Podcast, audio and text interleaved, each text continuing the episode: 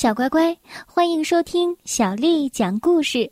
我是杨涵姐姐，今天杨涵姐姐继续为你带来好听的故事。下面的时间呢，我们来听的是《齐先生妙小姐》新译本当中的故事。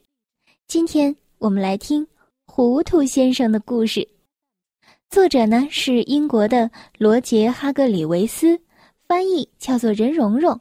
是由人民邮电出版社为我们出版的《糊涂先生》。可怜的糊涂先生，什么事也做不对，他做的一切、想的一切、说的一切，都是糊里糊涂的，完全、彻底、十分、绝对的糊涂。比如说，有些事情简单到像是在墙上钉个钉子。在墙上钉个钉子，会犯糊涂吗？至少我不会。可是呀，糊涂先生就能把他搞得一塌糊涂，而且经常这样。比如说，有些事情简单到像是穿件外套，穿件外套也会犯糊涂吗？好了，你自己瞧吧。只有糊涂先生才会这样穿着外套，那就是前后不分。比如说，有些事情简单到像是要出去散步，出去散步也会犯糊涂吗？当你打算往东走的时候，你的双腿却准备往西走，那就是非常糊涂的散步方式了。可怜的糊涂先生就是这样散步的。现在你可能想知道，糊涂先生住在哪里呢？他呀，就住在海边，靠近海洋小镇的一座房子里。糊涂先生本来应该住在乡村的，但是他自己盖房子的时候，把住的地方全都给搞糊涂了，当然会这样了。而且呀，你能看得出来，这座房子确实是糊涂先生自己盖的，因为这座房子和他本人一样。今天我们讲的这个故事是从下午开始的，当糊涂先生正在吃早餐。没错我们知道你不会在下午吃早餐。不过，你也把吃饭的时间弄糊涂了，你就会了。糊涂先生的早餐有面包、黄油、果酱，还有一杯加了牛奶和糖的茶，听起来还不错。可是这吃法就和别人不一样了。他把黄油涂在桌子上，把果酱抹在了盘子上，把牛奶倒在了面包上。把糖装满了杯子，再把茶倒在面包上，这真是一顿可怕又糊涂的早餐。不知道糊涂先生吃完了之后会不会舒服呢？那天下午的时候，吃完早餐，糊涂先生到他家附近的海边去散步，为晚饭增加点胃口。他遇见了老樵夫乔治，他们很熟悉。乔治说：“下午好，糊涂先生。”糊涂先生说：“晚安。”乔治笑了笑，问：“想和我一起去钓鱼吗？”“哦，不，谢谢。”糊涂先生迫不及待的回答。乔治喊道：“那么现在就帮我把船从海滩上推到海里去吧。”“嗯，好的。”糊涂先生说着，就把船往海滩上拉。哦，糊涂先生，乔治只好停下来给他演示推和拉的区别。不过，一阵混乱之后，他们总算是让船出海了。糊涂先生，现在咱们来钓鱼吧。乔治说着。从船边放下了一根钓鱼线。哦，好的，糊涂先生说着，就从船边给跳了下去。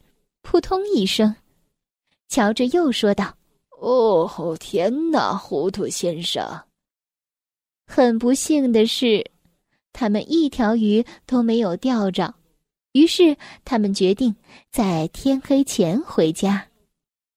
乔治叫道：“呃，帮我把船拉上海滩吧。”糊涂先生说着：“好的。”糊涂先生说着，把船就推回了水里。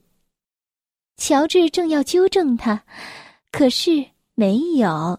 他想出了一个好主意。只见乔治会心一笑，乔治叫道：“糊涂先生，帮我把船推进大海。”糊涂先生说：“呃，好的。”就把船拉上了海滩。乔治说：“你做的很好，糊涂先生。”糊涂先生笑了笑，然后就回家了。乔治笑了笑，然后去告诉了所有的人。第二天，在海洋小镇，建筑工人砖头先生请糊涂先生帮他拿外套。糊涂先生说着，扶住了梯子。这正是砖头先生想让他做的事情。砖头先生笑了笑。乔治昨天和他聊过天儿。糊涂先生这一天过得也是非常的开心。接着，洗衣店的洗刷刷太太请糊涂先生把肥皂递给他。糊涂先生说着，就把晾衣夹递了过去。这正是洗刷刷太太想让他做的事情。洗刷刷太太笑了。乔治昨天也和他聊过天儿。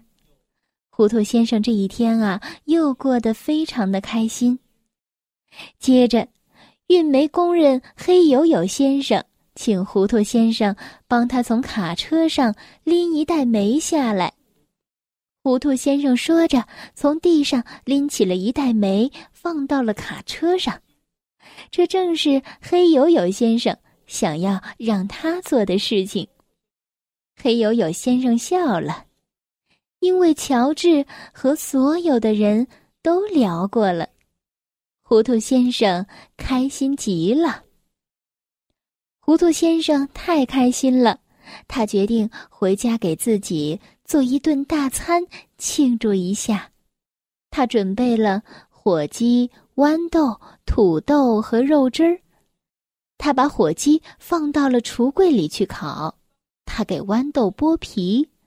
他在冰箱里煮土豆，还有，你还知道他还做了什么吗？那就是他要把肉汁儿切成薄片儿。哦，我的天哪，真是糊涂先生！小乖乖，今天的故事就为你讲到这儿了。如果你想听到更多的中文或者是英文的原版故事，欢迎添加小丽的微信公众账号“爱读童书妈妈小丽”。接下来又到了我们读诗的时间了。今天为你读的是李白写的《古朗月行》。小时不识月，呼作白玉盘。又疑瑶台镜，飞在青云端。《古朗月行》李白。小时不识月，呼作白玉盘。又疑瑶台镜，飞在青云端。《古朗月行》李白。小时不识月，呼作白玉盘。又疑瑶台镜，飞在青云端。小乖乖，晚安。